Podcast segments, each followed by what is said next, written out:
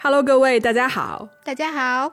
那今天节目的开头呢，我们还是给大家放几个黑猫的热心听众发过来的语音小故事。嗯，首先啊，就是谢谢各位这么支持我们黑猫这个节目啊，因为我们收到了很多听众给我们发过来的语音的小故事。嗯啊，特别感谢你们。然后我想跟大家说，不要着急啊，因为我们时间前面的时长是有限的，所以我们每一期呢大概放几个出来啊，没有轮到的朋友也不要着急。嗯，可以下一期再讲。嗯，是。好，那我们来听啊，今天的第一个听众发过来的小故事。这一位呢，是一位要求匿名的朋友。这个故事叫做《楼下的女尸》。这件事发生在两千零二年，我家楼下住的一个女孩，嗯，不算太认识，啊，正好我们家住在她正楼上，所以说有点关注。有段时间呢，我们家总闻到一股非常恶心的那种臭味儿。我妈原以为是自己做饭的时候不小心把肉啊切到了缝隙里，还清理了一遍厨房，但是味道还是很大。楼下的邻居也反映，然后又找了物业，把门打开以后啊，发现房间里呃赤身裸体的有一具女尸。我那时候还凑热闹去看了，女尸的那个旁边还有一团看起来很粘稠的液体，而且还有一些蛆和。苍蝇的成虫，啊，后来警察来了，收拾了尸体。我父母还有邻居，啊，都被问了话，只知道他是被杀的，是用钝器敲打那个头部致死的。后来说案子破了，但是具体怎么回事就不太清楚了。啊，直到七八年了以后，邻居家有孩子当警察，我们喝酒的时候谈起这个事儿。啊！发现尸体的以后，第三四天好像就把凶手抓到了。凶手声称他是女孩的男朋友，他是，呃，夜总会的领班。但调查吧，这个女孩确实有个男朋友，但是是当兵的。这里的关系好像挺复杂的，就不讲了。口供里面说，他俩做完了以后，那个男人上厕所，然后回来发现。那个女孩在翻他的包，说他说他的包里面有很多现金，他就给那女孩打了，并且随手呃抄起东西打那个女女人头，然后就失手给她打死了。这个男的呢，他有案底，吸毒啊，非法持枪，算是有点黑社会性质的一个人。他和这个女孩算是老乡，就是是一个小县城的。但是其实这里面有挺多疑点，因为他们说他们争吵，我们邻居都没有听到，尤其是当时就是暑假快结束的时候，我在家里补作业，基本上二十四小时都不出来，而且我们那里也不是特别隔音，到底是什么场景就不得而知了。反正知道那个女孩是那个男人杀的，可能出于某种原因，那个男人撒了谎。嗯，我的天，这个案子。过于完整了吧？这是案发时间、案发过程，还有嫌疑人口供。这位大哥要不要考虑自己开一档罪案博客？对，我觉得这个这个真的讲的相当的完整，对吧？嗯，是的啊，而且我觉得这个案子，我不知道你你有没有你有没有经历过这种类似的发现尸体的事情啊？我没有，我我真没有。哦，咋了？你经历过啊？对对对，你经历过。我什么时候经历过？你要不要讲一讲？你们家对门啊？我们家对门。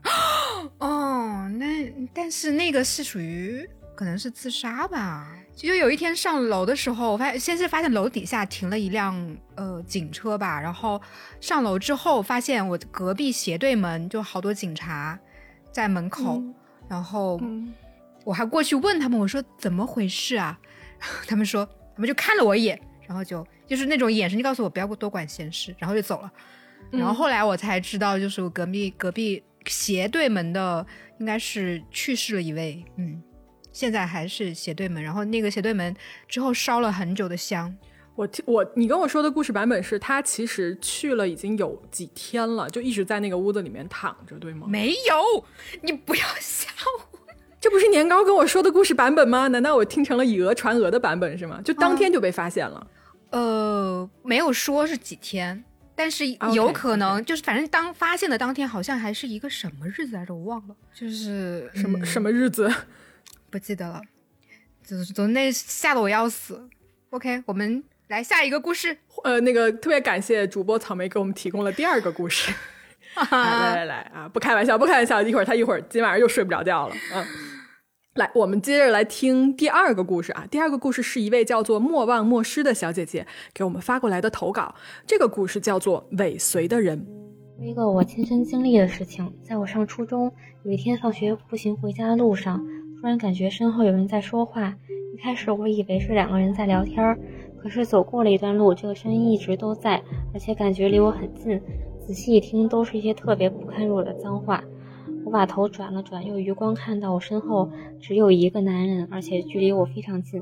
我特别害怕，当时想的就是一定不能让他知道我家住在哪里。我一开始加快了脚步，但是根本没有用。那时候前面不远处正好有一个小型的市场，因为我对那里特别熟悉，所以当下就决定拐进去，在里面七拐八拐的，终于把他甩掉了。当时我还躲起来，偷偷往他那个方向看了一眼，发现他还在东张西望的，想要找我。然后在确定离开他的视线之后，我一直跑，一直跑到家，到了家门口又看了看。确定周围没有人之后，终于才放心了。这件事已经过去了十多年了，想想还是很后怕，应该算是一个童年阴影了吧。嗯，我要点赞这个小姐姐的安全意识，真的非常的好。嗯，是，就是在遇到危险的时候，其实最好的方式就是马上跑到人多的地方嘛，然后有必要的时候就可以求助一下，呃，周围的人这样子。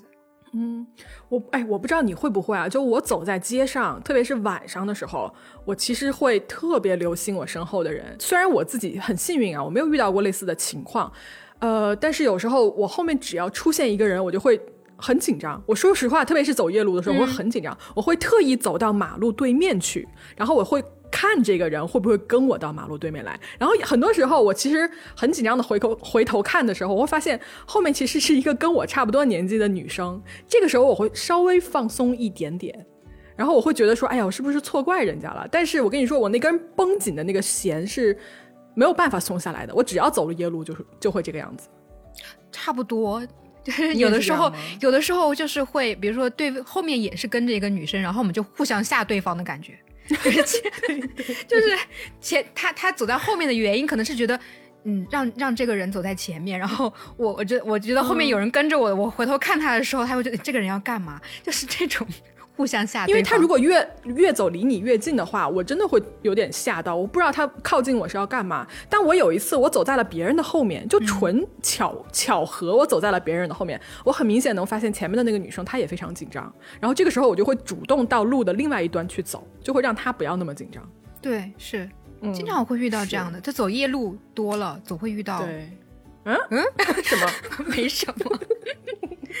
好吧，下一个故事。好。嗯，来，我们第三个故事啊，是来自我们一群的啊著名的学霸啊马卡巴卡同学。马卡巴卡他呢给我们讲了一个，你来，哎，马卡巴卡这个动画片你看过吗？没有。马卡巴巴哒哒哒，哎，怎么怎么说来着？马卡巴卡马卡什么？马卡巴卡哒哒哒哒哒哒，忘了，好长一串呢。这一段我一刀不剪，全给你放进去。不要。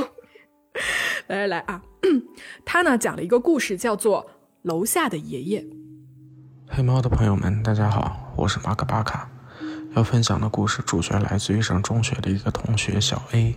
小 A 有一位非常关系要好的朋友小 B。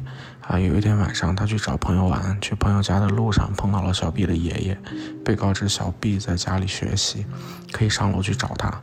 于是小 A 就去找小 B 了。小 B 的家在一栋老房子里，没有电梯，家在五楼住。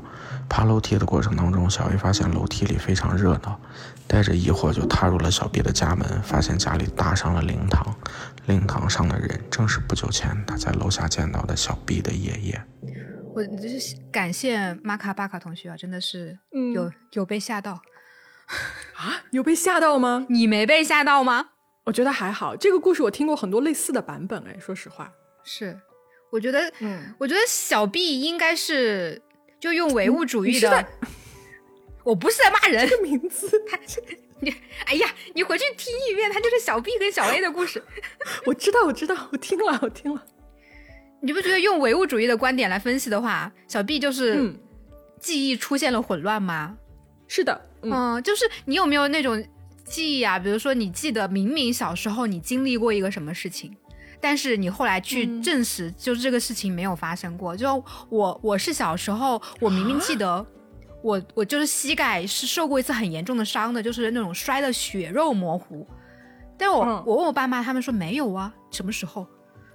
我觉得可能是你爸妈不小心把你搞伤的，所以他们不想承认。不会吧？不至于对不吧？对 我当我没有过这种情况，我没有小时候记的事情是错的，因为我爸，我我爸是个作家嘛，就是他从我生下来一直到我十八岁，他每天都给我写日记，写了十八年，所以我想查我哪一天在干嘛，我都是有文字可查的，天哪！就会跟我的记忆合上。对，哦，那我没有哎，我连自己的连写字自己写日记都没有，我也没有。对，就经常失忆，别人都说你啊，你经历过这样的时候，我说啊，什么有吗？不记对啊，得。你经常一个星期就是就失失去掉一天，对吧？对我跟大家说一下，就草莓会一个星期过着过着，他就他就会说我我周四不见了，我完全想不起来我礼拜四这一天干了什么事情，见了什么人，跟任何人说了什么话，他就这一天的记忆全部被抹去。嗯，我觉得这是一种本事。就是那一天躺着什么也没有干，然后就第二天开始抱怨，我昨天不见了。嗯啊，原来是这样啊！其实你记得是吧？只是想找我吐个槽而已。没有，就真的有的时候你就会发现躺一天，然后真的什么事情都没有干，然后就觉得这一天为什么就这样过去了呢？行吧，嗯，来，我们继续啊，来说我们今天最后一个故事、啊。这个故事呢，是一位叫做 Memorial，然后她名字很长啊，我就取了前面这一部分的一个小姐姐，她给我们发过来的投稿。我八九岁的时候得了季节性鼻炎，歪打正着就让我的声音变低了。在读初二的时候，有一次我剪了头发，然后又感冒了，那个时候恰好又被老师骂了，就非常的不开心。然后我不开心，声音就又会变低。呃，我们有那个晚自修，就那个时候也是八九点钟放学。事发当天，走在上海的大马路上。突然，我手臂一沉，就发现有一个女生拉住我的手。我刚想叫，她就跟我说，后面有个男的跟踪她，求我帮帮他。我还没有反应过来，我就顺势看到后面有一个高大魁梧的男生出现了，他上来就拉着女生的手，就强迫女生跟他回去。后面他发现了我，就嬉皮笑脸的跟我说。啊，对不起，我老婆出来给我丢脸了，她闹脾气呢，你别在意。但是那个女生就一脸哀求的看着我，就我感觉这个肯定有问题。然后我就用这辈子最低的声音跟她说：“你干什么？这是我女朋友。”然后顺势就把那个女生拉过来。然后那个男的三步两步就走到我前面，把我的帽子一摘，发现我是个女生，就嘲笑了我一番。然后呢？他拉起我的手臂，就要就把我要拽回去。我发现我打不过他，我就咬了他一口。然后他吃痛把手伸回来的时候，我就想到老师说说，对于这种人要攻击他最薄弱的地方。我就朝他的下体非常用力的踹上了一脚，听声音就感觉很痛的那种。然后呢，趁这个时间，我就拉着那个女生赶紧跑。然后在跑的过程当中，那个女生说她是一个被家暴的人。她就拿起信用卡，还有身份证、手机逃出来了，但是逃出来的时候被她老公发现了，就追上来了，就一路逃到现在。然后呢，我们就一直逃，我也不知道逃了多久，就遇见了个交警，我就把他交给了交警，然后我就自己打车回去了。哦，首先我要真的要说，姐妹，你真的是好有勇气啊，而且非常的善良。嗯对，我我我遇到这样的事情，我真的我我可能没有办法，没有办法第一时间就去跟这个坏人搏斗，真的，我应该会跑。嗯而且就是他既假装就是他装男朋友，然后他又随后又去攻击了这个坏人，然后脑子转的非常快，有没有？对啊，而且他咬了对方一口。嗯，是。但我其实还蛮，嗯，我听完这个故事，我还蛮想知道说那个女生最后怎么样了。对，我也想知道，就是嗯他如果是真的是经历了家暴，然后跑出来的话，嗯，还是会被抓回去。没有，他如果如果运气好的话，他自己能脱离这个的话，应该还好。但是如果如果 像那种遇到了安家和这种，就很难逃逃走吧。我不觉得，希望这个嗯姑娘能够脱离了魔爪吧。嗯，是。好，那我们今天的这个听众故事呢，就先分享到这块儿。那还是欢迎啊，各位黑猫的听众朋友，如果你有故事想跟我们分享，欢迎啊加我的微信，然后把你的故事发过来，也有可能有一天就在黑猫听到你自己的故事哦。嗯，好，那我们来进入今天的正式的啊正片内容。我们今天这个故事啊，啊、其实中间没有出现像我们平常说的故事里面那些什么杀人啊之类的情节啊，没有人死亡。这个案子里面，它呢也不是什么就盗窃案。那大家就要问了呀，说那那究竟你这案子是在干嘛？记不记得啊？就各位，我们之前说过几宗关于跟踪狂的案子，嗯，对，哎，今天这个案子呢，就跟这种类型非常像，就是那种在黑暗中啊，他默默的视奸你，而且你还找不出来对方是谁，对吧？在哪里，或者是说他何时要下手的这么一个案子。我觉得啊，就每个人，我们听这个故事的每一个人，把自己要是带入到这个情境里面的话，都会觉得心里有些发毛。因为你看啊，就是在日常生活中，我们其实很多时候，比如说你收快递、点外卖啊什么的，你都会暴露自己家的家庭地址，对吧？嗯所以。就这个故事让我特别能感同身受的点，就是那种我已经知道我被盯上了，但是因为对方在暗处啊，他是一个黑衣人，那那种时时刻刻都挥之不去的某种恐惧感，我觉得这才是让人觉得最可怕的地方。对，就是敌人在暗，我在明，嗯，而且你拿他是没有办法的，你不知道他到底是谁嘛。嗯，而且你说到跟踪狂哈，就是之前我们我们说的案子都是一些，比如说女性啊被一个人跟踪啊，或者是然后遭遇了杀害什么的。但其实嗯今天我们讲的这个案子，是一个整个家庭发生的对，发生在一整个家庭上面。是的是的而且哎。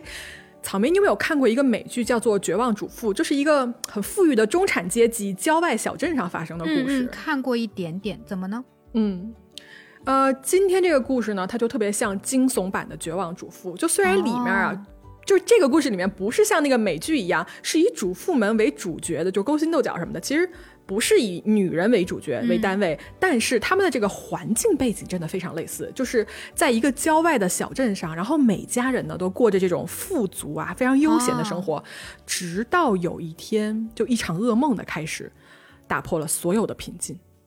而这就是我们今天的故事：西区林荫大道六百五十七号。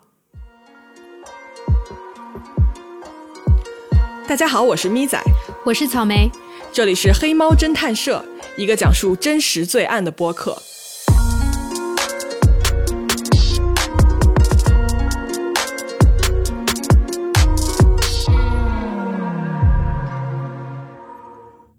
这次我们时间啊，来到二零一四年的夏天六月份，地点呢是位于美国新泽西州一个叫做 Westfield 的这么一个地方。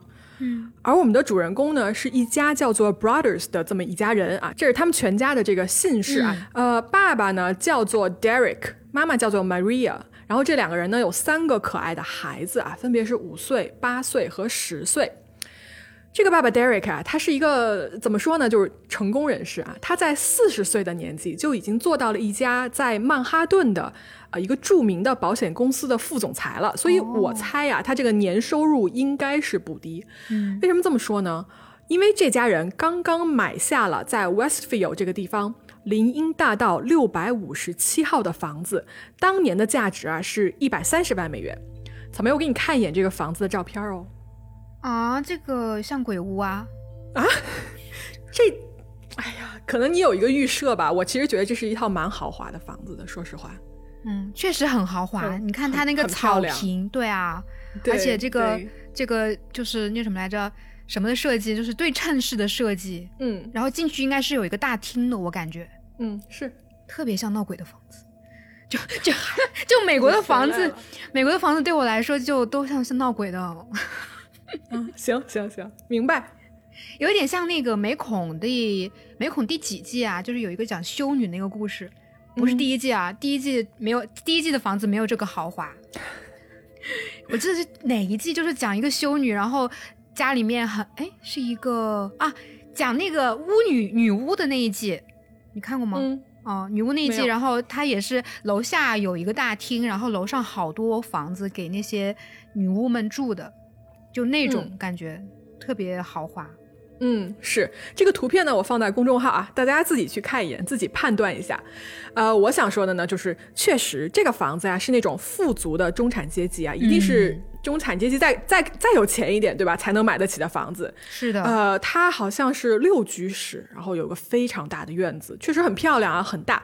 然后它这个地处的位置呢，也很不错。哦，什么样的地理位置啊？嗯，就它这个街区啊，就是 Westfield 这个街区，它这一个区域里面就布满了这样子的房子，可见它就是这么一个普遍高收入的一个社区和阶层。就大家想象一下，《绝望主妇》里面那几条街就差不多了。但是呢，它这个现实中的房子呀，比美剧里面要更加的高档一些就是了。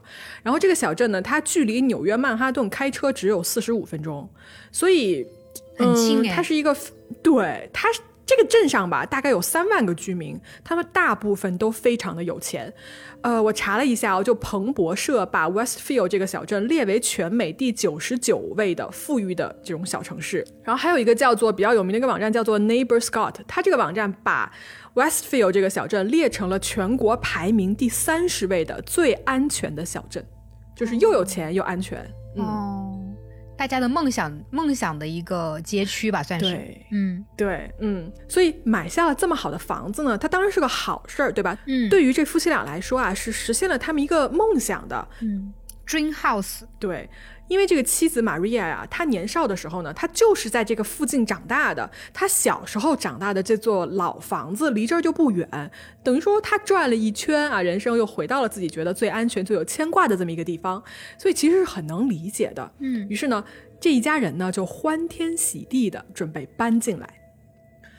那么在六月的某一天晚上啊，就刚刚买下这套房子的夫妻俩呢，就来到这里。他们呢就打算在搬进去之前呀，先把这个房子做一个装修，就完全按照他们自己的品味什么的来布置好这个新家。这个男主人啊、d e r e k 他就走出去嘛，就看到呃，这房子门口不是有个邮邮筒嘛，一个小邮箱，他就去取那个邮件。这个邮筒里面啊，有一些普通的，比如说账单啊、啊什么宣传单啊、广告之类的。此外，还发现了一封密封的信。这一封信呀、在一堆的信件中间非常的突出。为什么呢？他的信封上没有写任何的地址和姓名，也没有可识别的邮戳和落款，他就是有一行手写的字迹，写着说、给新的主人 to the new owner。那不就是给他们的信吗？对，一开始呢，这夫妻俩啊就觉得说，哎呀，可能是哪个好心的邻居，对吧，放过来的一个欢迎信啊、有可能。啊，他们就很高兴，他们就打开了这个信封，然后拿出了里面的这这一页纸，就读了下去。嗯，写的是什么内容？信上是这么写的，我给大家读一下，就是我翻译过来的这么一个版本。嗯，我最亲爱的六百五十七号林荫大道的新邻居，请允许我欢迎您的到来。六百五十七号房子在过去的几十年里一直是我们的家族事务。随着他一百一十岁生日的到来，我被安排负责观察他，并且等待他迎来新的篇章。我的爷爷从一九二零年开始就负责守护他，而这一工作在六十年代由我的父亲负责，现在轮到我了。你们是怎么来到这里的？是六百五十七号用他的力量召唤你们的吗？你们知不知道这个房子的历史？你们清楚这座建筑的墙里都有什么吗？你们为什么要来这里？我会查清楚的。你们是按照我的要求，用年轻的血液来填充这座房子的吗？那可太好了。对于你们这个不断增长的家庭来说，是因为之前的老房子太小了吗？还是贪婪让你为我带来了你的孩子们？一旦我知道你们这些孩子的名字，我会呼唤他们，并且把他们引向我。我曾经向 Woods 祈求让他们给我带来一些新鲜的血液，看来这招奏效了。但我也看到了，你们似乎打算用装修队来改变和破坏这所房子的本来面目。那你可大错特错了，你们可不能让这所房子不开心。我能看到你有几个孩子，是三个，对吧？还是说你们准备要更多的孩子呢？我是谁？每天有成千上百的汽车从林荫大道六百五十七号驶过，也许我就在其中。看看你们从六百五十七号房子望出去能看到的每一扇窗户，也许我就在其中。从你的房子的窗户往外看，在街上路过的每一个人，也许我就在其中。欢迎你，我的朋友，欢迎，让我们开始吧。Welcome, my friends. Welcome. Let the party begin. 落款是 The Watcher，观察者，观察的人。这封信读完以后啊，就这个房主 Derek，他拿着这封信就整个人都惊呆了，你知道吗？就毫无疑问啊，这是一封看上去彬彬有礼的信，嗯但是实质上它的内容是赤裸裸的威胁和恐吓。嗯，非常冰冷的那种威胁的感觉。对，嗯，嗯，那他怎么处理的这封信呢？呃，当时他收到这封信，拿就读完以后啊，这个时候已经晚上快十点多了。然后呢，这个房子里面当时就只剩他一个人，他就立刻关掉了所有的灯，哦这样子啊，外面就没有办法看到房子里面的情形嘛，哦对吧？因为里面是暗的了。哦，是。他接下来做的一件事情就是立刻打电话报警。不过吧，因为我们事先是知道这个事情是有蹊跷的嘛，但是一般来说，因为一封信马上报警，我觉觉得有点夸张我觉得因为提到了他们家孩子，所以他就要报警。哦，有可能。嗯，对于是，警方接到报警以后啊，就派了一个警官过来看。这个警察来了以后呢，他的第一反应就是说这是个什么东西啊？嗯他就是他问了一下 Derek 说：“你平时有没有什么敌人，对吧？”Derek 就说完全没有。所以最后这个警察他当天能给出的意见就是。哎，你要不把你院子里面有一个装修的一个什么工具，你收拾一下，小心就是外面真的有人想来害你的话，会从你这个窗户扔进来什么的。嗯，就警察也只能这个时候他只能是礼貌性的提一些建议吧，毕竟也没有什么人受伤啊或者是什么的，而且嗯大部分的跟踪案件其实原因就是因为就是你没有办法去处理，就比较无解，你知道吗？嗯，嗯，所以确实，就警察这个时候，他们就没有办法帮上什么忙。是的。我有个问题啊，你刚刚那个信里面他提到一个 Woods 是什么？是谁呀、是这样子的哦，就我刚才信里面那个 Woods 我没有翻译成中文，是因为啊，嗯这个写信的人他说他曾经向 Woods 提出说要带来一些新鲜的血液，嗯对吧？嗯然后这个这个要求是奏效了的，所以 Woods 是谁呢？他是这个六百五十七号的前房主。啊？所以嗯前房主跟他什么关系呢？嗯，就现在看上去，这是一个很明显的一个线索指向，是对不对？所以 Derek 就联系到了卖给他房子的这个前房主，他就把当天晚上就把这个信发了过去，说你们认不认识写信的这个人是谁？然后邮件在发过去的第二天一早上啊，这个前房主就回复了，他们说呢，在他们之前啊就搬出去的前几天也收到了同样的来信，前几天对，就马上要搬走那几天收到了这样的来信。当时他们看到这封信的时候呢，也觉得非常奇怪，因为这个写信的人呢，他也自称是一个观察者 （The Watcher），那它的内容是什么样的？跟这个信是一模一样的吗？差不多。就这个信里面也提到了说什么，随着时间的推移啊，他一直就是他们全家什么祖祖辈辈都在观察这座房子之类的事情。但是呢，Watts 这对夫妇说啊，他们在这个房子里面住了二十三年之久，在这二十三年里面，他们从来没有收过类似的信件，所以他们当时收到这封信的时候，就觉得说这是不是一个恶作剧还是什么的，而且他们当时马上就要搬走了，你知道吧？所以就嗯没有当回事儿，就把这个信给扔了。嗯，正常情况下也会这么处理吧？对，呃，于是呢，就前房主这条线就断了。这个 Derek 吧就没有什么办法，他就又一次来到了警察局。警察呢就跟他说：“说好，你的情况啊，我们都知道了，但是呢，现在你需要把这件事情保密，不能声张，因为啊，你的邻居就住在你们家这一圈的人，所有的人现在来说都是嫌疑人。那么我们需要暗中的调查他们，所以请你不要打草惊蛇。”嗯，好吧，那就只能慢慢的等警察调查喽。嗯，是。警察调查的这个同时呢，Derek 的啊他其实没有因此就因为这件事情去暂缓他装修新房的这么一个计划，就一切还是有条不紊的在这么进行中间的，直到两周后，第二封信出现了。啊，那这次上面写的什么？嗯，是这样子。这一天呢，是妻子 Maria，她来新房子这边啊，就看一个准备好类似就是比如说要刷墙的一个油漆的样品。嗯，她在看油箱油桶的时候，突然看到了一封跟上次一模一样的白色信封和粗体的字迹。于是这一次啊，妻子就二话没说，立刻就报了警。警察来了以后，打开了这第二封信，而在这封信上是这么写的。欢迎再次来到你们位于六百五十七号的新家。工人们一直忙碌着，我一直看着你们卸下一车一车的东西。你们家的垃圾桶是个不错的装饰。找到墙壁里的东西了吗？时间到了，肯定会找到的。我很高兴现在知道了你们每个人的名字，特别是那些年轻血液的名字，毕竟你经常在家叫他们。六百五十七号房子急切的希望你们的到来。距离上一次有年轻的血液在走廊里跑来跑去，已经有很多很多年了。我注意到你们其中一个孩子在使用一个画画的架子，他是你们家有艺术天赋的那一位吗？你注意到这个房子的秘密了吗？你的孩子们会去地下室玩耍吗？还是他们胆子太小，不敢独自下去？如果我是他们的话，肯定会非常害怕的，因为那个地下室离房子的其他部分那么远。如果你在楼上的话，你永远不会听到他们的尖叫声。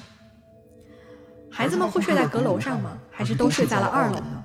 那间面对街道的卧室是谁在睡？等你们正式搬进来的那天，我都会了如指掌的。这一切都会有助于我知道谁睡在哪个卧室里面，然后我就可以更好的计划下一步了。六百五十七号房子所有的门和窗户都是我观察你们的工具。你们的一举一动，你们的行动轨迹都在我的掌握之内。我是谁？我是观察者。六百五十七号房子在我的控制下已经有二十年了。沃茨家族把它交给了你们，他们走了，而这一切都在我的掌控之下。我每天都会经过你们的房子，记住，六百五十七号是我的工作、我的生活、我的执念，而它现在也是你们的了。欢迎来到这里。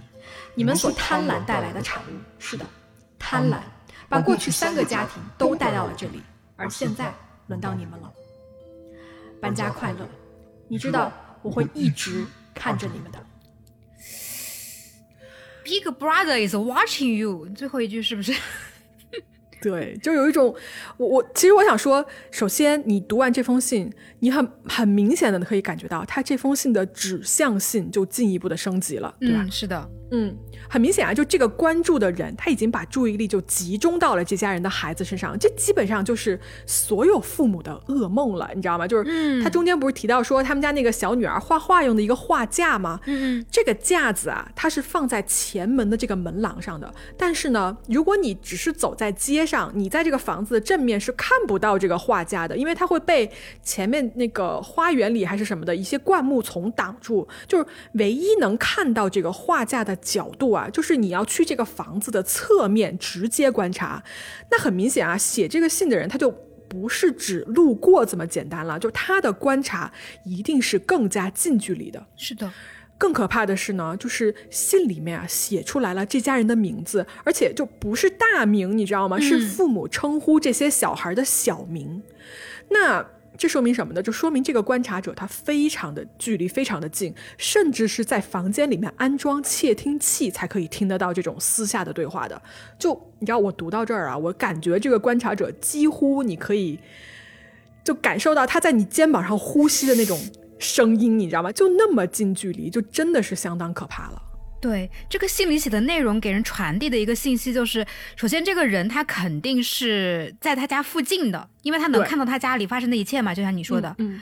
而且他还非常了解他们家的那种房屋结构，比如说他知道屋子里面哪个卧室是面朝哪里的，然后知道他们家有地下室、有阁楼。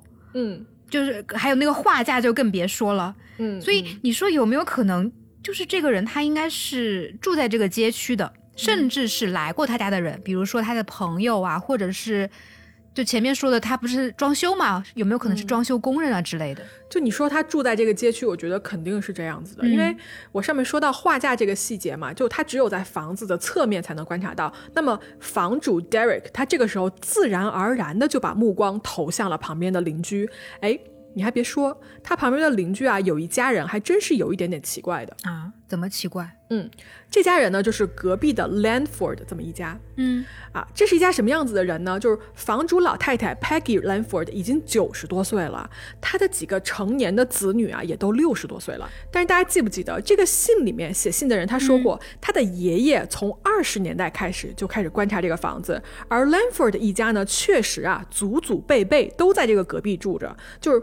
他们这个家族的男性家长 Richard Lanford 在十二年前去世了，而这个现任的观察者啊，信中的这个观察者声称啊，自己已经在这个所谓的就是呢打引号的工作岗位上工作了二十多年。嗯，如果你要这么去想的话，大概的这个时间框架的时间线是可以合得上的。毕竟在这个街区里面啊，就没有几家是祖祖辈辈都住在这个街区，很多都是后期才搬过来的。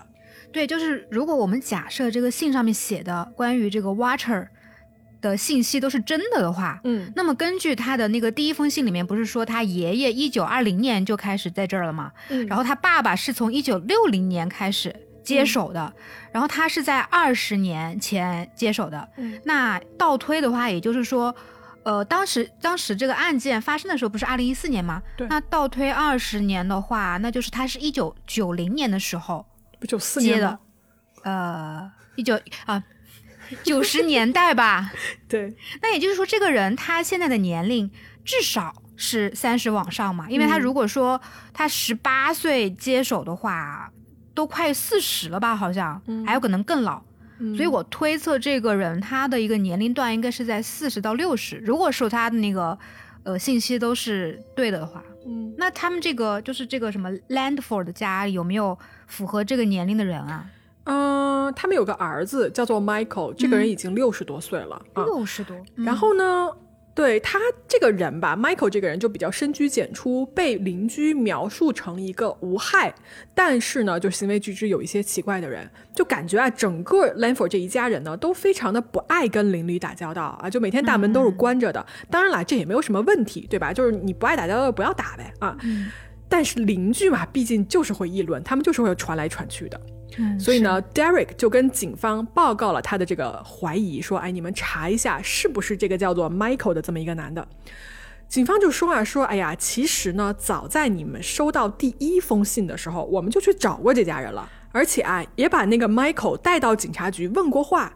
但是呢，Michael 说他对这个信件的事情完全一无所知，就是。”是这样，警方虽然说可以带他们去问话，嗯但是呢，毕竟啊，你们没有什么实质性的证据来指控人家，对吧？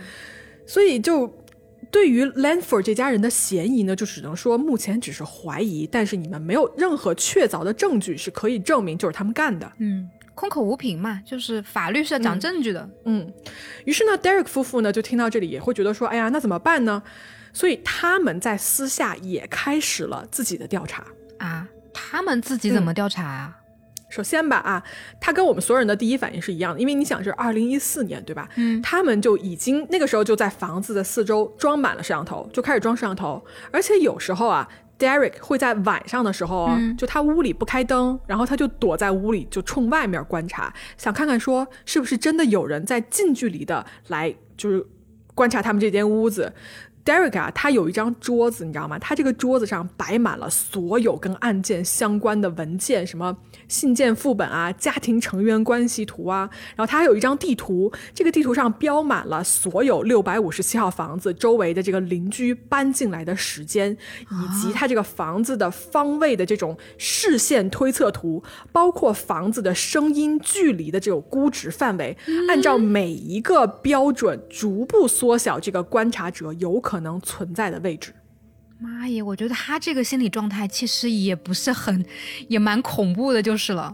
对，就他已经魔怔了，我觉得、哦就可能已经他估计他也疯了嘛，啊、但是说实话，如果我是我是 Derek，我可能会跟他做一模一样的事情，哎，啊，嗯，我会把所有这些东西全都标出来，然后打印什么的，然后钉在墙上，自己一个一个分析，因为就是。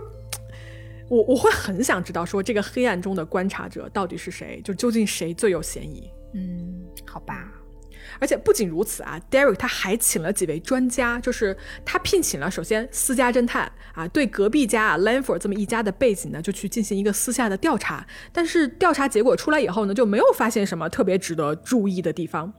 他还干了一件什么事情啊、d e r e k 他请了两位前 FBI 的特工。这都是曾经鼎鼎有名的特工哦，还有其中有一个是参与了那个沉默的羔羊那个案子啊，就这个案子是这个特工参与破获的。然后这两个特工进来以后，他们的分析指出啊，说首先我们来分析你就是收到这两封信，他这个写作手法呀，写作习惯是比较老派的。嗯比如说信件最开始的这个抬头是写的 M 斜杠 M，对吧？这个这个写法，年轻人很少这么写啊，都是一些比较有年纪的人才会用这种比较有年代感的抬头。嗯嗯，另外呢，这个信件的正文一开始对于这种天气的描述，以及它全篇的这种遣词造句，包括这封信里面，它因为它是打印的信，这封信打印的时候使用的这种双倍的行距啊，都预示着说这个写信的人是有一定年纪的。而且呢，这些信的字句间呢，还有一定的这种文学性，你知道吗？就说明对方是一个受过教育的啊，有写作习惯的这么一个人。但是特工也同时指出啊，说这个信里面还有一些很明显的错别字。另外呢，第一封信里面啊，六月四号星期二，嗯，其实那天是星期三，就是有一些这种基本的这种，比如说今天是哪天哪号星期几这种错误会放在里面。而且他们觉得说啊，就是全篇读下来，这个写信的人对于新进来的、新搬进来的这个富人阶层啊，带有一种不说富人阶层吧，就这一家比较条件比较好的这家富人，有一种所谓仇恨或者是愤怒的感觉，认为他们破坏了这个 Westfield 原有的面貌，特别是对于 Derek 这么一家人，他们想装修这个房子这件事情感到尤其的不满。嗯，就特工的这些想法吧，我感觉哈，就是普通人好像是不是都能研究出来我觉得双倍行距这个事情，我可能看不出来。啊？是吧？嗯嗯，但是我我感觉就是普通人也能够分析个八九不离十的感觉，就是比如说是看上去比较老派呀、然后那个呃什么写法啊这些，包括呃仇恨啊这些，我也能感觉得到。我觉得他确实是充满了仇恨的。然后错别字这些，我觉得嗯，好像特工也就这样吧。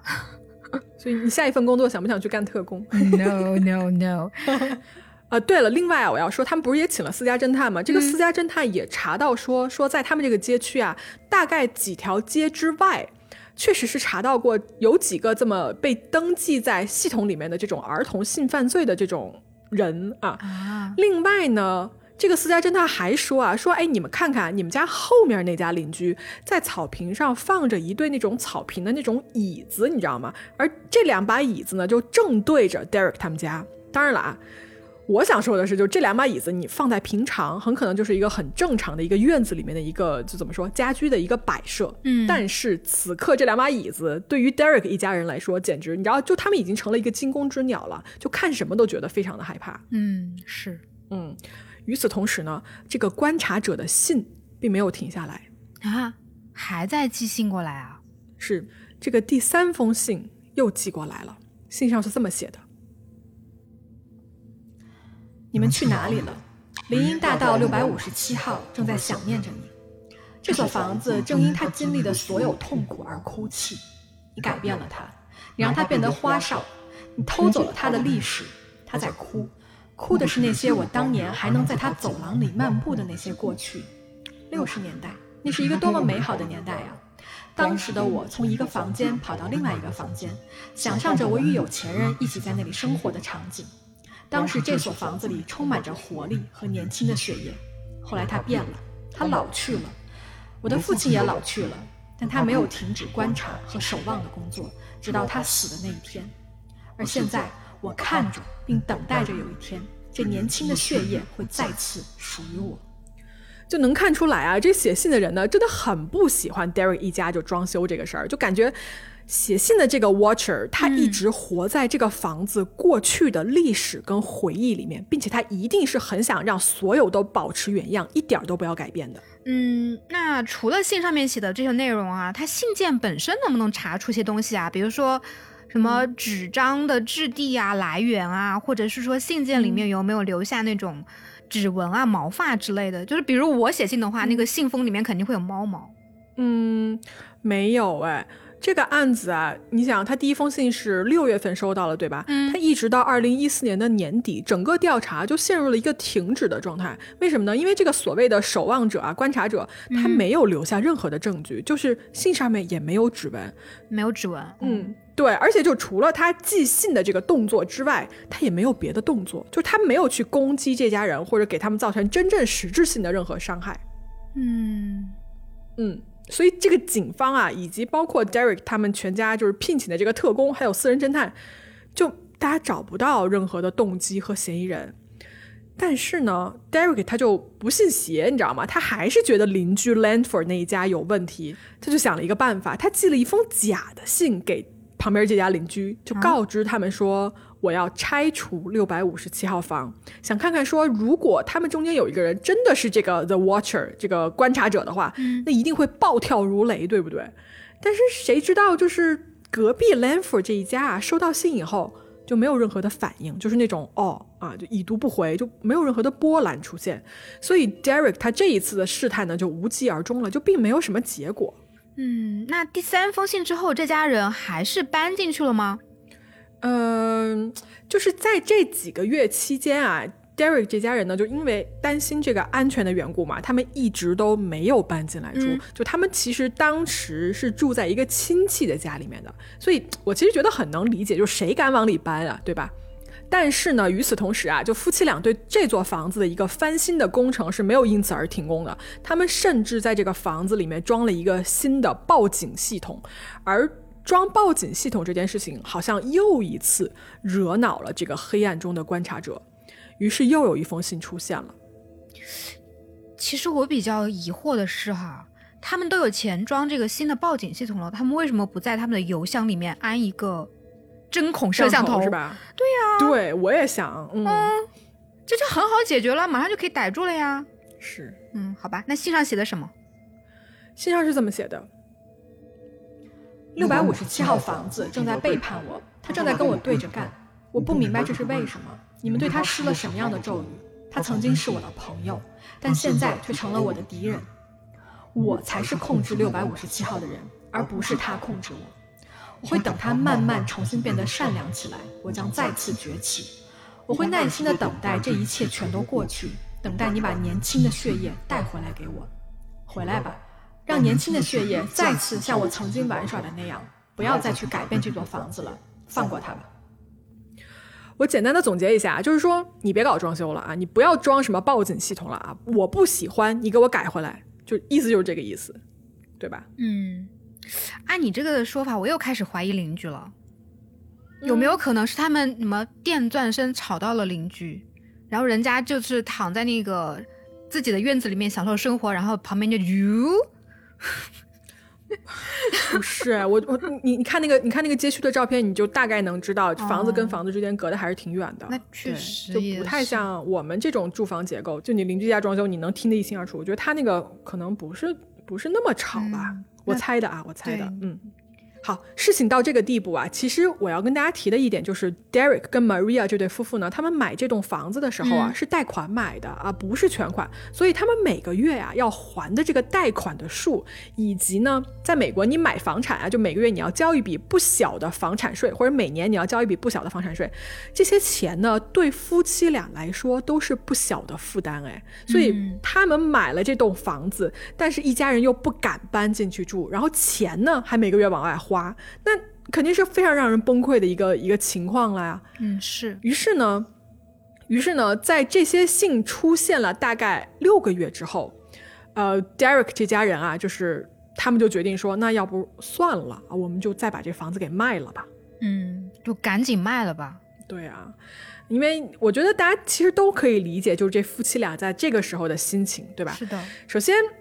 在他们卖房子之前呢，他们还干了一件事情，他们把这个前房主就 Woods 一家给告了。哈？为啥？嗯，因为他们在买卖房屋的时候呢，没有跟他们说明这个信的事情。哦，毕竟。沃兹这家在搬走之前，确实也收到过一封一模一样的信，对吧？但是他没有告知下一任买家，所以 Derek 一家就觉得说，这是你应该披露的信息，就好比你的房子里哪里长了霉啊，哪里漏水一样，这根据法律啊，你都是要全部告知下一任买家的。对，你们家有一个暗中的观察者，这种事情你居然敢隐瞒，对吧？那我那我肯定得告你啊。不过这个案子。他打官司以后啊，法官却认为，在现有的证据下，你不能判定说 Woods 夫妇故意隐瞒这个事实，因为他们之前的二十三年没有收到过任何相似的信件，所以这不属于关键信息隐瞒。法官呢就以无法开这个先例为理由，就拒绝了 Derek 一家告前房主的这么一个诉求。我真的不得不说，他们家挺惨的。嗯，而且你知道吗？Derek 这家人呢，就是这次轮到他们家要卖房子的时候，嗯，这个信息那必然是要告知所有接下来的买家了。是的，嗯，最开始啊，他们开出来的这个售价呢，是比他们买房子的时候是要高一点的，毕竟他们还有一个装修的费用在里面嘛，对吧？随之而来啊，就潜在的买家就想看房子的人其实挺多的，但是当每一个人听到有这么一个奇怪的。观察者还有这些信的这个故事的时候呢，所有想来买房子的人全都消失不见了。所以，Derek 夫妇就不得不把这个房子呀再一次降价。但是呢，没有什么用。就所有人知道这个故事以后，就谁都不想买。就试问谁敢买呀？你想这个价格也不便宜，对吧？一百多万美金，然后买了你还遭罪，你也搬不进去，那确实非常能理解这些人的反应了。所以。这卖房子这件事情呢，就失败了，因为这个房子根本就卖不出去。嗯，确实很难卖，而且就是能买他这个房子的买家，我感觉也是那种冲跟他应该是很相似的家庭吧，就那种中产，然后拖家带口的，他们肯定不会希望自己的孩子在这样的一种环境上长大的。嗯嗯，那调查那边有没有什么进展呢？嗯，跟大家插一句啊，就是在 Derek 夫妇卖房的这几个月里面，其实啊，警方跟私人侦探是没有停下调查的这个脚步的。就毕竟呢，如果你能真的找出来这个写信的人是谁，对吧？如果他的真正身份被查出来了，那所有的事情都迎刃而解了。嗯，所以在这个其中啊，警方有过几个小发现。首先，大家知道，在国外啊，很多人写完信啊，在把这个信封去封口的时候，都是靠舔一下那个纸边儿，然后让它那个胶就可以直接把这个信封上嘛。嗯嗯。警方研究这个信封的时候，也发现说，这个观察者的信封也被舔过一口。他们就把这个口水的 DNA 啊，就拿过去检查。哦。出来一个什么结果呢？嗯。发现说，这个 DNA 是一位女性的 DNA。女性。对，这就出乎很多人的一个最初的一个想象，就因为很多人一开始听到这件事情就觉得说这个观察者是一个男的，但是现在 DNA 的结果显示说这是一个女的，而且之前 Derek 一家不是一直对邻居那个 Landford 那么一家有怀疑吗？警方就拿着这个 DNA 去跟 Landford 一家做了一个比对，结果发现说，哎，不是，样本不匹配，所以。到目前为止啊，这封信真的是可以证明说跟这家人没有什么关系了。事情进行到这里，邻居家的嫌疑是完全被洗脱了的。嗯嗯嗯。另外呢，警方还发现了一件事情，就是在 Derek 这家人啊，他们收到第一封信的时候，这个街区还有另外一家人也收到过一封一模一样的信。但是不一样的地方就在于说。收到信的这户人家啊，他不是新搬来的，他是一家在这个街区住了很久的一个老住户，所以他们收到这封信上内容啊，跟 Derry 一家那个信的内容是差不多的。但这家人就完全没当一回事儿，就把这个信给扔了，而且也没有把这件事情往外说。之后呢，他们也没有接到过第二封来信。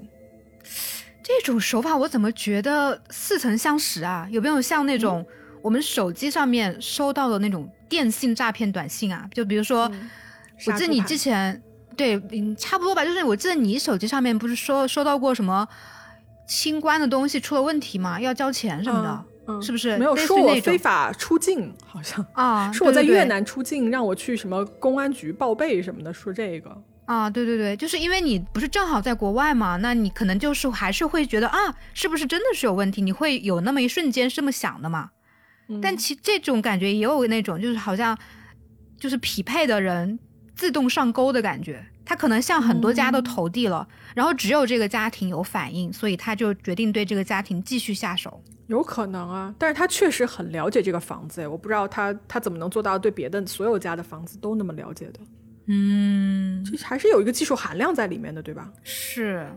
嗯，总之就挺奇怪的吧？啊，那么好，就说到这儿啊，就首先黑暗中的观察者身份这件事情，所有人啊到这个时候是一筹莫展的，没有人知道写信的人是谁。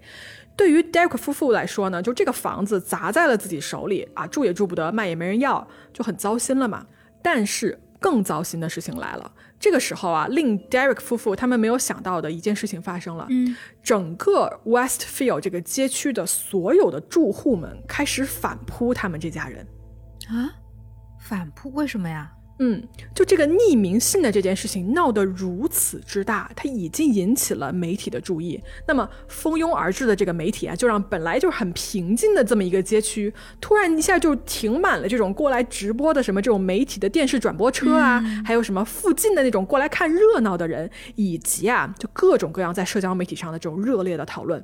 这样子的关注啊，其实是这种富人阶级他们根本就不想要的，因为他们那种平常很平静，如那种田园诗歌般的那种好日子，就一下就被这种东西打破了嘛。嗯整个街区，而且就因为这个匿名信的事件，成为了一个恐怖的象征，就人人谈之变色。嗯，而且房价也会跌吧？对，肯定是会的，肯定会受影响的。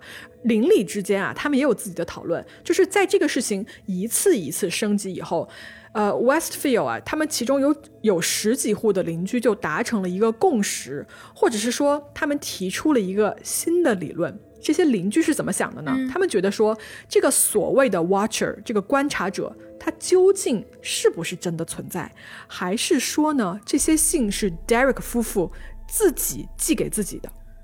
他们为什么自己寄给自己啊？嗯，对啊，就这就很有意思了，对不对？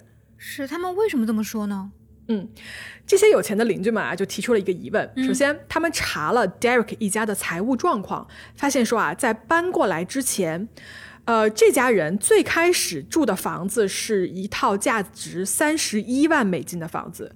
随后呢，他们就升级换了第二套房子，这套房子是七十七万美金的价值。嗯，当第三第三次换房子的时候，他们就落脚到了这个林荫大道六百五十七号了嘛。这座房子是价值一百三十万美金的。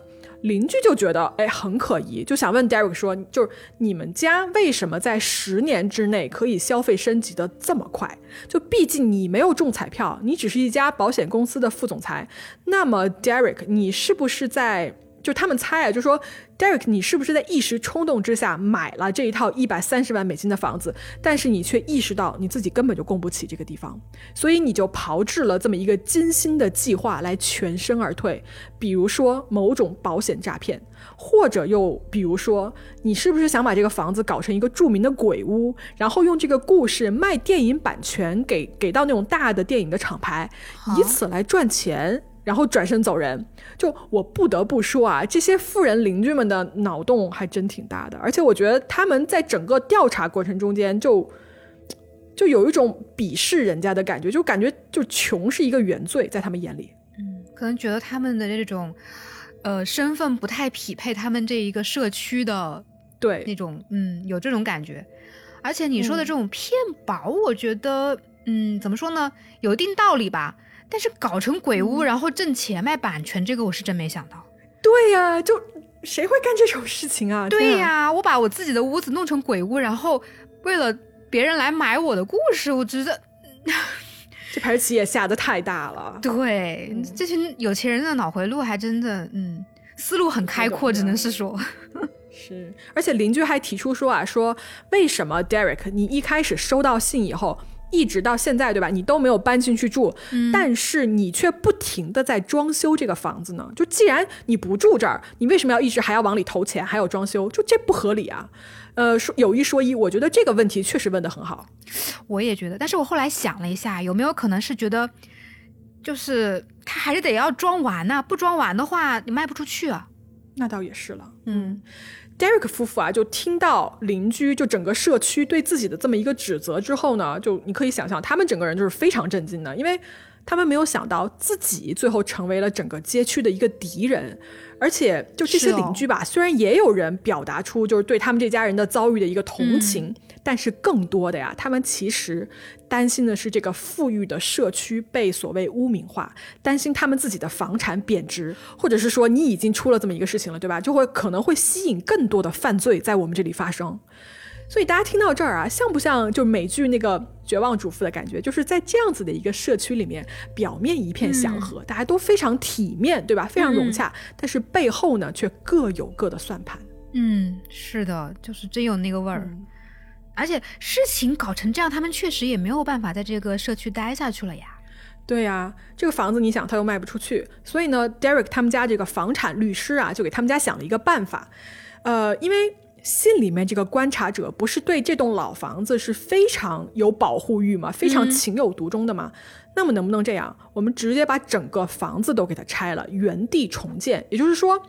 他们打算把这个房子卖给开发商，然后呢，让开发商啊建成两套新的可以出售的新房。那么这样子的话呢，既解决了这个观察者的这个执念，就是说你你喜欢这老房子是吧？哎，没了，你想观察你观察对吧？另外呢，卖两套房子，新建两套房子，其实是可以赚更多的一些钱的，可以让 Derek 在这个其中呢不损失太多的钱，甚至还可以稍微赚回来一点点。嗯。我我感觉这个方法听起来是有一定的道理吧，但是他们不怕那个 Watcher，就是你拆我房子，我要跟你拼了那种感觉吗？嗯，但就他也不他也不想住这儿了，所以就鱼死网破，可能是下一家啊，有可能吧。但是你知道吗？就这个这个提议提出来以后，嗯，他新的问题又来了，就是。拆掉老房子啊，在这块地上拆掉老房子，建成两座新房子的时候，你要面临的是一个什么呢？是 Westfield 他们这个街区有一个规划委员会啊，它有一个规定，那就是说呢，如果你要新建一个房子，这个房子啊最小的宽度要是二十一米，如果你拆成两小块的话，那你看一下，如果把这套老房子拆掉，直接建两栋新房子的话，这两块地一块是二十点五四米，另外一块是二十点六米。其实离这个最低标准二十一米啊，就只差了零点四米这么一个距离宽度。但是呢，确实就是卡在这儿了，就他就不行，就不让。所以呢，这个提案啊，在 Westfield 这个街区呢，就公开宣布的时候啊，就激起了这么一个轩然大波。嗯，其中呢，也有一些人是在帮 Derek 他们一家说话的，但是更多的人是觉得说，你看吧，他们就是想赚钱啊。这个匿名信啊，这个观察者就是一场绝对的骗局。呃，整个街区的这个。规划委员会呢，在二零一七年的一月份啊，专门为了这个事情举行了四个多小时的一个听证会。嗯，当时是一百多个居民就出席了这个听证会，一些居民啊，甚至带着他们的律师来的。就在个会上啊，就各种各样的人就开始发言啊，说我们社区不能允许这样的事情发现啊，什么你你这样拆了又重建啊，根本就没有办法从根本上解决这个匿名信的问题。万一他还是接着给你写信呢，对吧？是的。另外还有那种居民说的特别难听啊，说哎。这两栋小房子真的太难看啦！啊，不符合我们整条街的基调，看上去就是像狗的两颗蛋一样，什么等等等等的，就就就这种比喻。这啊，这嗯。于是呢，在晚上当天晚上十一点半的时候，这个 Westfield 街区的董事会呢就一致否决了这个提议，说明啊，这说明什么？就是说明 Derek、Maria 你们两个人，你们自己的问题，这就是你们自己问题，你们的贷款啊、装修费用，包括这个十万美金的这个房产税，都是你们自己想办法的。因为这对夫妻还请求了说，能不能减免一部分我们的房产税，委员会也是全部都拒绝了的。他们给出的理由就是六百五十七号这栋房子是这条美丽街区上面一座漂亮的房子，它必须维持原样，它值得被维护下去，不能拆除，不能重建。这冷这些冷酷的有钱人，嗯。哎呀，大家可以想象啊，就这个时候，Derek 夫妇呢，确实没有任何办法了，他们就只能把这套房子放在市场上去出租，而且在这个租约里面有一条条款，就是说，如果租户啊在居住期间收到了神秘的匿名信件，他们可以无条件的终止这个租约，并且离开。哦，那有人来住吗？哎，还真的有人来住，就有一个男的哦，就年龄还比较大，他是一个子女已经全部成年了的这么一个人，他呢养了两只大型犬，然后他在听了这件事情以后，就表示说，说我完全不 care 什么观不观察者啊，我就来住，看见我这两只巨大的狗了吧？啊，他想来他就来，就这意思，他完全不怕，嗯，就可以让汪汪跟嫌疑人正面 PK，嗯，是，但你猜怎么着啊？这个男租户他入住后不到两周，一封新的信件就出现了。而在这个信里面非常明显啊，这个黑暗的里面的观察者他愤怒了。这个信的标题啊叫做“狂风大作，严寒刺骨”，就很文学啊。然后说致卑鄙可恶的 Derek 和他讨厌的妻子 Maria，就是这封信很明显啊，这个黑暗里的这个观察者他已经发怒了，对吧？他愤怒了。嗯嗯，他正文是这么写到的。你想知道谁是观察者吗？看看你四周吧，白痴！我可能就是你所谓的邻居之一。那些你曾经说过话的人里面，那些声称我根本不知道谁是观察者的人里面，我就隐藏在其中。或许你已经知道我是谁了，但是你根本就不敢告诉别人。干得漂亮！我走过那些新闻转播车，看着他们占领我的社区。而当你在你黑暗的房子里观察我的时候，我也在看着你。望远镜真是一个伟大的发明。林荫大道六百五十七号在你的攻击下顽强地存活了下来，并且在其支持者大军的阻挡下，坚定地守护着他的大门。他们执行了我的命令，用我的方式拯救了这座房子的灵魂。观察者万岁！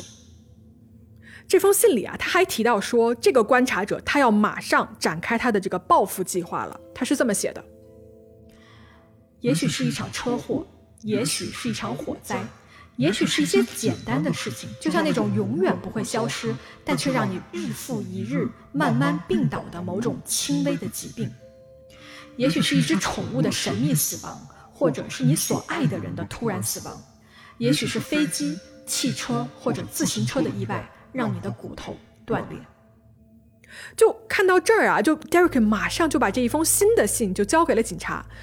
警察呢，虽然是尽了最大的努力，但是最终就查不出任何东西。这些信完全查不出来是谁写的，就很明显啊，写信的这个人是非常非常小心的处理这些信件的时候，而且。这个观察者他不是唯一在这个时期哦写匿名信件的人。那一年的圣诞节啊，就社区的几个家庭同时接到了几封匿名信，而收到信啊，就很有意思的是说，收到信的这几家人呢，都是在网络上对 Derek 一家抨击的最严重的这几家人。这些信上写的什么呀？信上指责说他们对 Derek 一家的指责是不公正的、不友好的。最后这个信的署名啊，署的是 Derek 他们家的朋友。哈，这。这个匿名信的人又帮他们说话了，这是什么？这是什么发展？有另外一堆匿名信又出现了。就是我看到这儿啊，我觉得这个社区有一种所谓那种蔓延的怒火，你知道吗？就邻里之间的争执啊，包括对于各自就是自身利益的这种急于的保护，将这个社区已经分为完完全全就是两派了，两半了，大家都是敌对的。嗯，但跟大家说一下哈，就是。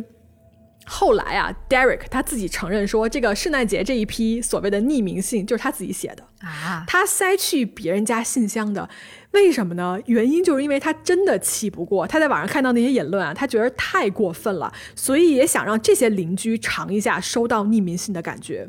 但是啊，就是 Derek 他从头到尾他是坚决否认的，是说他自己收到的那些神秘的匿名信不是他自己写给自己的。所以，这个匿名的观察者究竟是谁？谜团，没有人知道。那这个房子最后是怎么解决的呢？嗯，这个事情，因为你想，就没几年嘛，隔现在也没几年。嗯，我呢找到了这个房子的出售记录，所以卖出去了。首先，这个房子最后是卖出去了啊，在美国这个 Zillow 这个网站上啊，查到说林荫大道六百五十七号在二零一九年的二月份，以不到一百万，确切来说是九十五万九千美金的这么一个价格啊，被卖出去了。大甩卖，对，网站上写的这个估值的价格是一百四十九万多，就将近一百五十万美金，所以他们真的就是亏了很多。这叫什么？对，亏了很多，含泪怎么跳楼价给他卖了啊？根据政府的公开信息啊，买家是一对叫做 Andrew 和 Alison Carr 的这么一对夫妇。那他没有收到信吗？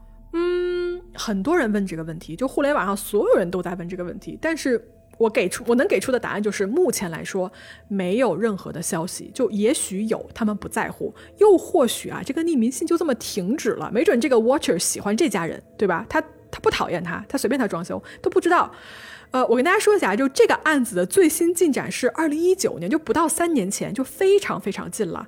如果他有任何的进展，我一定会在黑猫里面跟大家 update 的。嗯，呃。值得一提的是什么呢？就这个观察者啊，这个匿名信的案子，由于它的关注度实在是太高，貌似我听说啊，Netflix 网飞他们从 Derek 夫妇手里买下了这个故事的版权，准备用这个故事来拍一部电影还是纪录片啊，就不清楚。但如果是真的的话呢，我还蛮期待可以看到这个片子的。那还真的印证了，发现对，就邻居的那个想法，最后还真是印证了。哦，这说明有钱人的那个脑回路是真的，就是挣钱的，可能他们能想到我们想不到的这些，所以陈家才有钱法啊。是，好吧，这个故事的最后啊，其实我想问大家，就是你们觉得这个黑暗中的观察者究竟是谁呢？我其实自己啊，去网上查了很多资料和网友的发言啊，就我发现很多网友都相信说这件事情就是 Derek 一家自编自导自演的这么一出戏。嗯嗯，怎么讲啊？就是这个理论，我看到真的很多人在在说，并且是认同的。但是我觉得有几个站不住脚的地方，我想提出来一下。嗯首先，大家记不记得他们全家刚买房的时候，你就是刚才你说的嘛，就别的街区的住户也收到了一封一模一样的信，但是最后就给扔了。那想说，如果我们现在设定说这个信就是 Derek 写的，如果他整场的计划就是自己给自己写信的话，他为什么要去给别的街区住户也来这么一封信呢？就是。你来这么一封信，对他自己来说有什么好处呢？因为你发出去以后，他不可控的因素实在是太多了。嗯另外啊，那个信封上的 DNA 是一个女性的，那大家可能说，那是不是妻子 Maria 的 DNA？这是值得怀疑的嘛？但是啊，如此简单的这么一个逻辑联系，我不觉得警方他没有做过比对 DNA 比对。但是在我所有查资料的过程中间，没有任何一个资料是说这个 DNA 是 Maria 的，没有这个说法。那我其实是不是能默认说跟他没有关系？那如果这个 DNA 不是他的，那是谁的呢？他们是家小女儿的吗？就一家人的 DNA 是很容易能验出来相似度的吗？对，那如果这个 DNA 不是他们这家人的，那究竟是谁舔了这口信封，对吧？还有就是最后，如果他真的是背后掌控这一切的一个所谓导演的话，他最后在圣诞节给邻居发的那一篇匿名信，大家记得吧？他有没有必要画蛇添这个足呢？就是这一步看起来就真的是一招非常差的棋了，因为他不但不会给他带来任何的好处，反而会让更多人怀疑他自己有这个问题。那但凡他是这个真正的匿名信的这个写信的人，我都觉得他不至于会去做到这一步。所以我自己的个人观点啊，我觉得这个寄信的人，就是这个黑暗中的观察者，是另有其人的。我觉得他不是 Derek。嗯，就是不是自导自演，我也说不好哈。而且我也不希望说作为一个什么被害者有罪这样的推定，毕竟就是你不会希望自己成为受害者的嘛。嗯，其实我刚刚在想哈，一般来说是说谁受益，那就谁有可能是那个施暴的那个人嘛。所以我在想，有没有可能是买他们房子的那个人？好，这个脑洞就开的非常大，是也是哎下了很大一盘棋，下了几年的棋啊？二零一九年成交的，二零一四年开始五年的棋，好像不太可能哦。嗯嗯嗯，好吧，那。呃，其实我们最开始说到这是一个就是跟踪狂的一个案子嘛，那所以我想从就是跟踪狂的这个角度大概来分析一下，因为我们之前也说过好几期嘛，这种跟踪狂的案子，就是嗯，怎么说呢？一般大家都会觉得，那跟踪狂他是不是都是心理变态啊？是不是都是反社会人格啊？什么精神病啊之类的？嗯但是其实呢，我看了有一些研究是说，这种跟踪狂的行为，它嗯，应该算是一种。很复杂的，就是多种原因重叠而产生的一个行为。只有百分之五十的这种跟踪狂，他是存在这种心理啊、心理障碍或者是精神问题的。嗯有一些那种跟踪狂，他们就是跟我们之前的案件里面说的可能有比较相似啊，就是因为情感上的一些原因啊被拒绝了，或者是因为被迫结束了一段这种亲密关系，他去跟踪别人了。这种跟踪的人和跟踪的受害者，他们之间的关系，一般来说啊，都是比如说是熟人啦，是朋友啊，或者是以前的爱人啊之类的。嗯但是还有一类跟踪者，我觉得是跟今天我们这个案子挺相像的。怎么说呢？这一类的跟踪者呢，他们可能不认识他们跟踪的这些人，他们之所以去跟踪这些人的原因是想通过我去诱发受害者的恐惧，来从中获得一些控制感。就是说，别人他越害怕，他们就越满足。这一类的人，他其实就是确实就是心理有问题。嗯，就是心理有问题的那一类的那种跟踪狂。是另外呢，我还想提供一个思路啊，就是我在查 Watcher 这个名字的时候，我突然查到了漫威里面有一个种族叫做 Watcher，The Watcher，就他们的设定还蛮有趣的，就是他们是一种那种呃宇宙浩瀚宇宙中的一种特别先进的种族，他们是可以干嘛呢？就是他们可以改变自己的外形，改变甚至改变时间的能力。他们还有穿梭各种时空维度的这种能力，就是那种特别先进的，嗯就屌爆了的那种，那种 比较万能吧。然后同时呢，这些人他们就比较好事儿。他们会带着自己的这种先进的知识，然后说啊，我这么厉害，那我要帮助你们，我要普度众生。然后他去带着这种知识啊，去帮助一个星球去进化。他们就是他们的这个行为导致了一个星球的那种灭亡，因为科技太进步了嘛，就是激化了他们的那种呃矛盾啊什么的。最后呢，他们就对自己的族人定下了一个规定，就说我们对世间万物就只用旁观者的态度。嗯嗯就是我只看着你，所以我在想哈，有没有可能是说，嗯，就 FBI 他们觉得这封信它是出自于老年人之手，我反而觉得就是说这个有可能是出自于那种中二的年轻人，他又喜欢嗯看漫画，然后他的那种呃那种思考思考的能力啊又比较飞，然后另一方面呢，他有可能是说。嗯，我是假装出我的行文特别老道，所以说说明嗯。这个人其实应该是很聪明的一个人，嗯，就是她应该是一个热爱漫画的聪明的女性中二少年啊，中二少女，中二少女。嗯，嗯就这个这个人物画像有点奇怪，反正啊，我也没有说漫画不好啊，没有说看漫画不好，没有否认探探员也不好的意思不。用往回找吧？哎呦天哪！而且我还会觉得，就是这个 Watcher 他有没有可能不是一个人？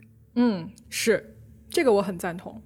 嗯，他有可能是一群人啊，他有可能又是一有一个有一个中二的人，然后呢取了这个名字叫 Watcher，然后呢有一个很聪明的人，他来执笔这个信，然后又有一个一个什么人，比如说他们家的那个装修小工，就是帮把这个信放到他们这个信筒里面。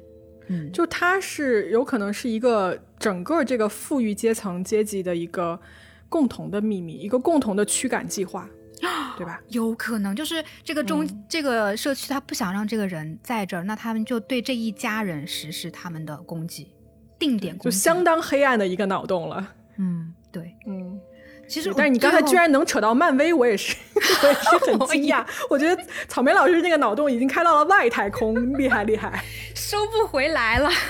呃，太厉害了，我天！其实我想问的话，就是你收到这样一封信，你会怎么处理？反正我肯定是直接扔掉，直接烧掉。我会马上就跟 Derek 一样，就开始打印人物关系图以及方位什么。我在我们家琉璃面墙想干这事儿。你看我俩不太一样。哦不，我应该马上做一期节目，对吧？对，你要做一期节目，你是。我今天收到了一封这个信，大家来跟我对。对，然后连载的形式说我今天遇到了什么事情。